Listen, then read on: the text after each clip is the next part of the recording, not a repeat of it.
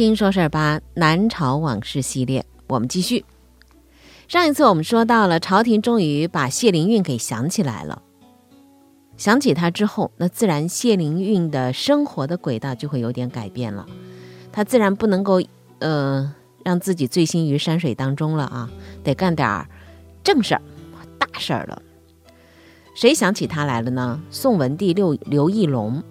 我们在前面几节当中说到过，刘义隆，呃，被徐献之他们推上了这个地位之后，他开始沉寂了两年啊，让自己呢稳了两年，政权稳定之后，就开始对那些推他到地位上的权臣开始下手了。徐献之啊、傅亮啊、谢惠都被他干掉了。干掉之后，他想起了谁呢？想起了谢灵运。为什么想起谢灵运呢？他不是也是谢氏子弟吗？那么跟谢惠也是有这个亲戚的关系啊。同样都是一家人，谢灵运跟谢惠有什么不一样吗？有一点不一样的就是，原来两个人，呃，是为不同的这个嗯王服务的。谢灵运呢是追随的刘义珍，是庐陵王。那么当时呢，这个谢惠啊、徐献之他们把刘义珍给废杀了。那么刘义隆呢，也是借着为自己的两个兄弟刘义府和刘义珍雪耻证明的旗号，把那些权臣给看掉了。那么这样的一种关系义理义理之后，那当年跟着我兄弟的谢灵运啊，是不是也要有所表示呢？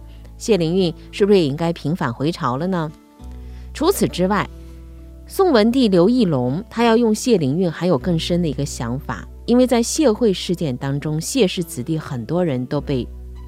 杀了，当然在谢氏子弟会引起一些疏离和内心的不满。用谢灵运，其实对于谢氏家族来讲也是一种安慰，平衡一下他们的心理，来表示说啊，我会区别对待的啊。其实通过一个人的用啊，就告诉更多的人说，只要你站对位啊，跟错跟对人，嗯，那么所有的一切呢，都是以这个来作为判判断用你和不用你的一个。原则和标准的。再说谢灵运，他已经习惯了那种闲适逍遥的生活了。再加上他几个好朋友嘛，一个是王弘之，还有一个孔纯之，就劝他挽留他。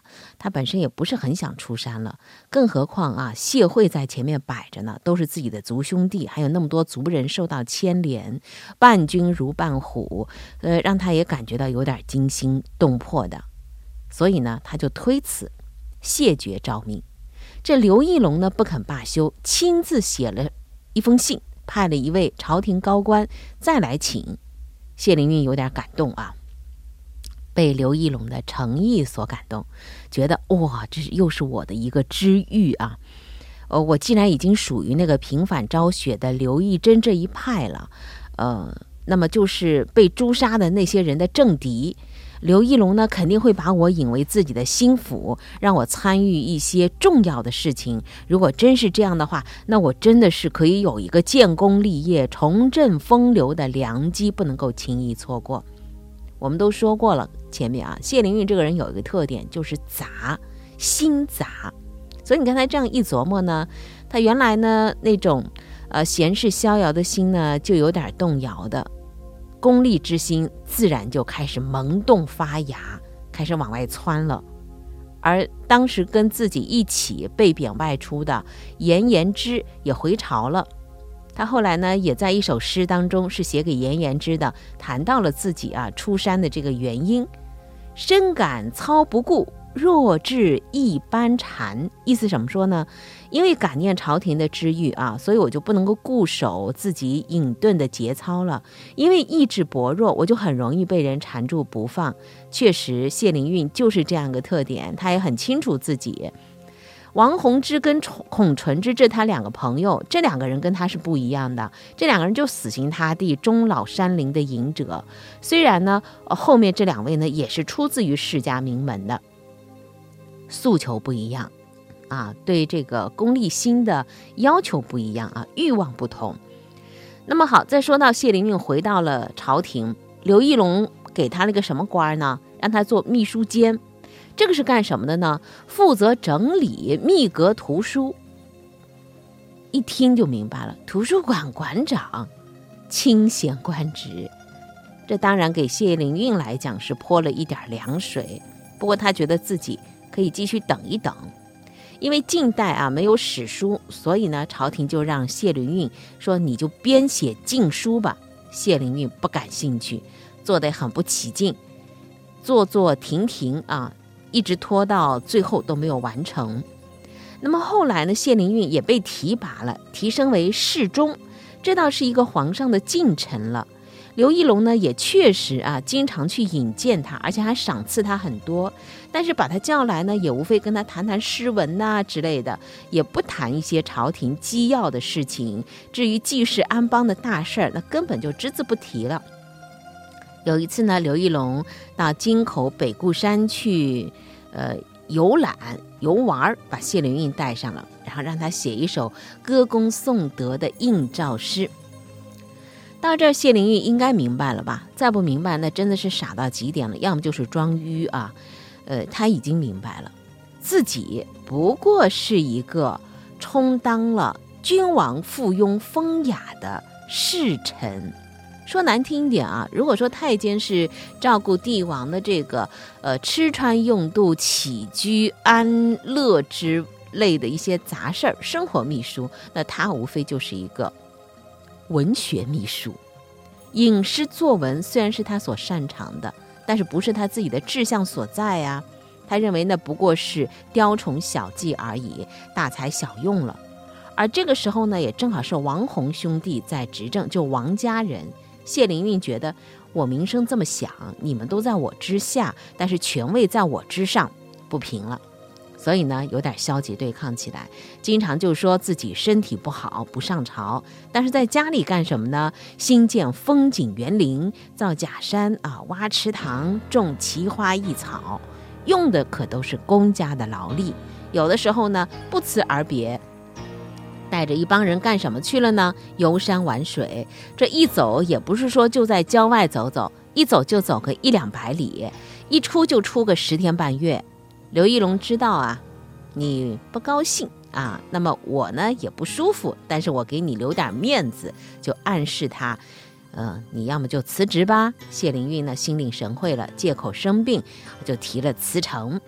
刘义隆呢也顺水推舟，行。你回老家休养去吧。所以呢，他又回到了会稽郡的东山。这一次啊，他回到朝廷任职，呃，算头算尾加在一起，大概就两年的时间。那么再回到会稽郡之后，颇有点物是人非。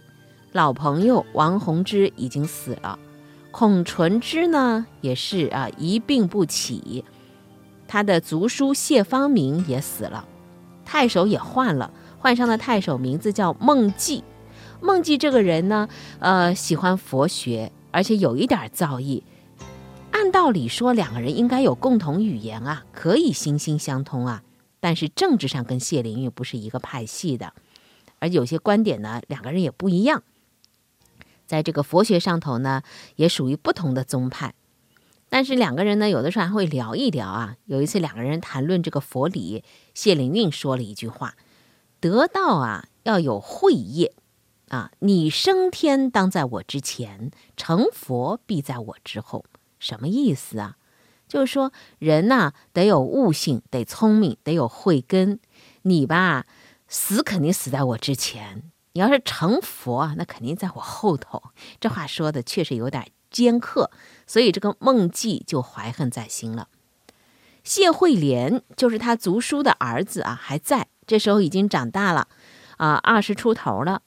在他爹去了世世之后，他更加的自由放纵了，就跟那个呃小丽美男子杜德林重修旧好，在居丧期间还写了十几首的非常绮丽的歌谣送给这位小美男子，在社会上还流传挺广的。朝廷听说之后特别恼火，取消了他世族子弟的政治特权，不准他当官儿。所以呢，他就闲居在家里。谢灵运看到这位小阿弟，就觉得还是喜欢的不得了啊，惺惺相惜。他认为呢，他很有才，然后呢，这位小阿弟的老师呢，也还是在这个地方。于是再加上其他的几个文人，就称为是谢灵运的文章四友了，经常在一起写文章啊、作诗啊之类的。呃，谢灵运还在诗里啊写了几首他跟谢惠莲之间的赠答诗，比如说有一句诗中写到说：“陌路直令弟，开颜披心胸。别时悲已甚，别后情更严。”如此看来，这位小阿弟真的是他平生第一知音了。当然，更多的时间他们是在山泽之游，游山玩水。谢灵运这时候多大了呢？四十四岁，不算小了。经过这个政治上头的生辰进退，他对仕途是冷了心。回到会稽郡不久，他那个侍中的职位也被罢免了。好，无官一身轻嘛，那就一心一意纵游山水啦。呃，他这方面呢，还确实挺聪明的，专门设计了一些用具，比如说有一种叫做曲柄笠，带一个弯曲的柄，可以挂靠。在挂在这个脖颈上啊，可以挡阳光，呃，又很不容易被山风吹掉。上山下山啊，俯仰低昂都不会掉下来。看上去呢，既有那些樵夫的野趣，也有名流的雅致。他还设计了一个，就是爬山用穿的木屐。上山的时候把前面那个齿去掉，下山的时候把后面那个齿去掉，省力气，身体又平衡。这个鸡呢，还被人称为是谢公鸡，也标志他对这项发明的专利权吧。谢灵运游山玩水，真的是不惜工本的，人特别多，声势很大，好几百名的仆人跟着啊，浩浩荡荡，逢林开路，遇水架桥。当时呢，他一路玩玩到了临海境内。当时临海的太守王秀听说了，还真的是有一帮这个打家劫舍、占山为王的山贼侵入了呢，还亲率军队前往抵御。近前一问，才知道原来是大名鼎鼎的谢灵运。放下心来，谢公击齿啊，这个脚步啊，踏遍山山水水。当然也四下流失，留在了山林当中。他和谢惠莲、何长宇这些人呢，啊，有一次到了现在福建东部的一个地方，那个地方有一个孤潭，深很清，据说是春秋的时候欧冶子铸剑的地方，所以这个地方叫欧冶池。池里头呢，还有一块巨石耸立着，旁边还有一棵古老的大树。他们就合写了一首联句诗，刻在了石头上，标志到此一游。当然，现在这棵老树跟他们的诗句荡然不存了。说到这儿，您您就在想了，没说到谢灵运之死啊，多好啊！你说他也犯不着谁，嗯，他就是生病死的呗，生老病死那是自然规律，是吧？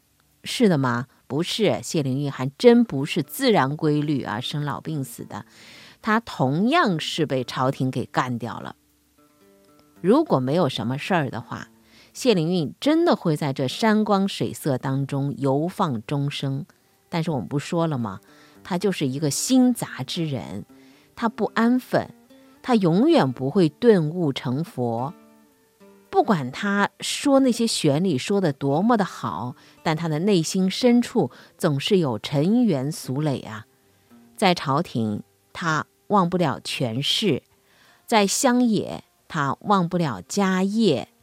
这次回到老家，他还是依然开拓老居啊老屋史宁树的庄园，兴建不已。而且呢，还向朝廷要求，开始呢要这个城东的一个湖赐给他啊，决水为田。那么这个皇帝呢，就让太守酌情处理啊。太守是谁啊？孟季呀，他枪白人家的那个，当然不肯了。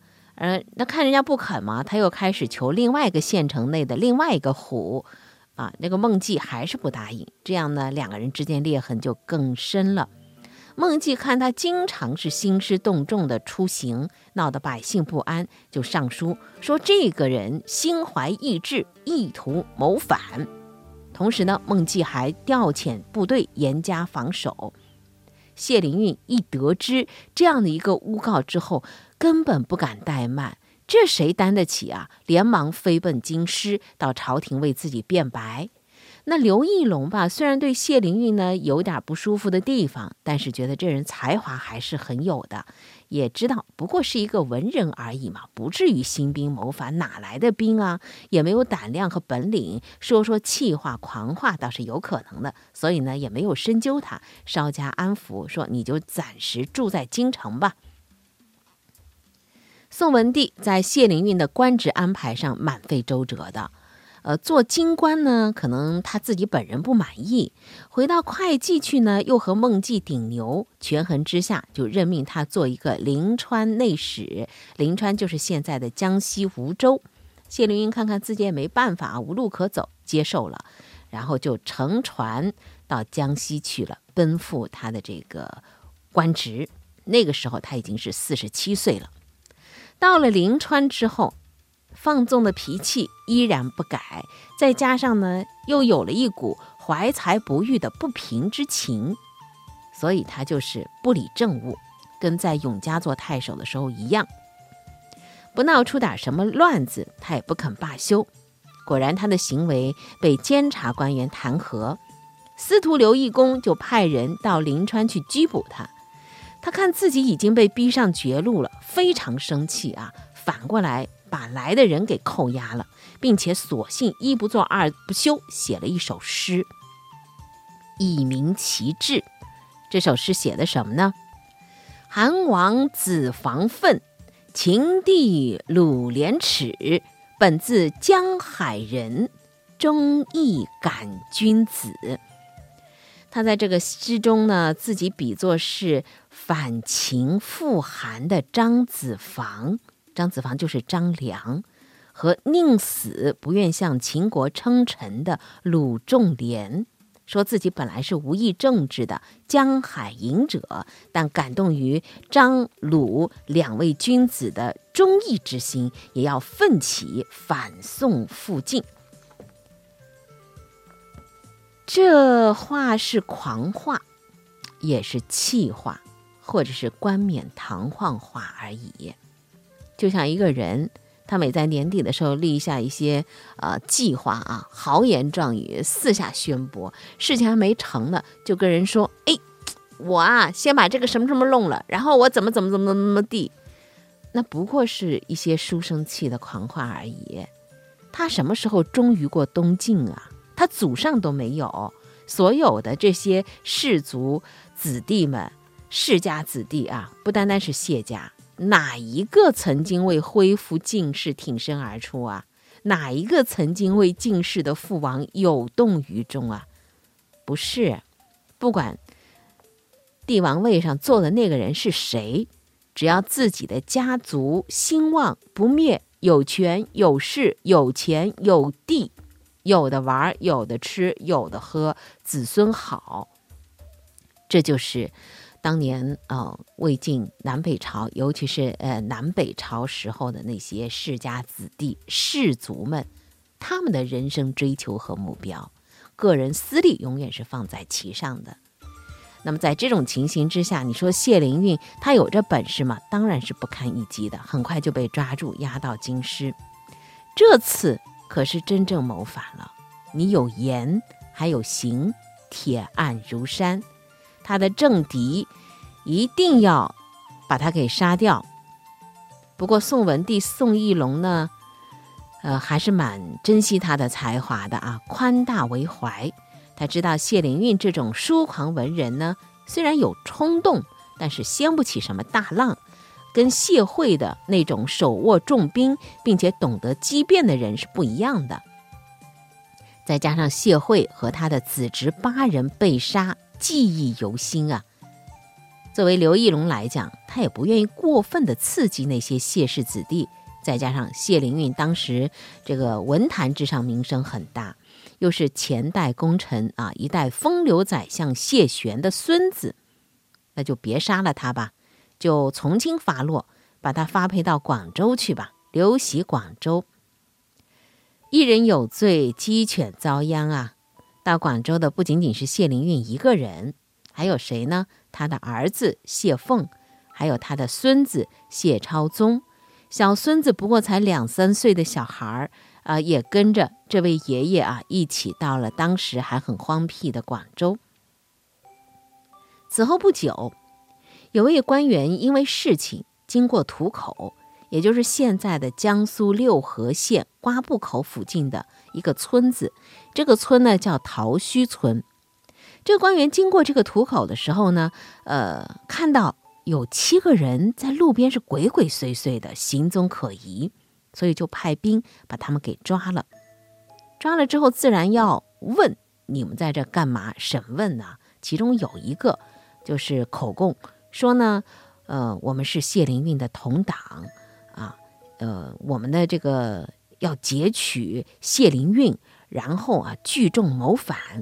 但是呢，我们这个图谋没成，结果流落为盗了，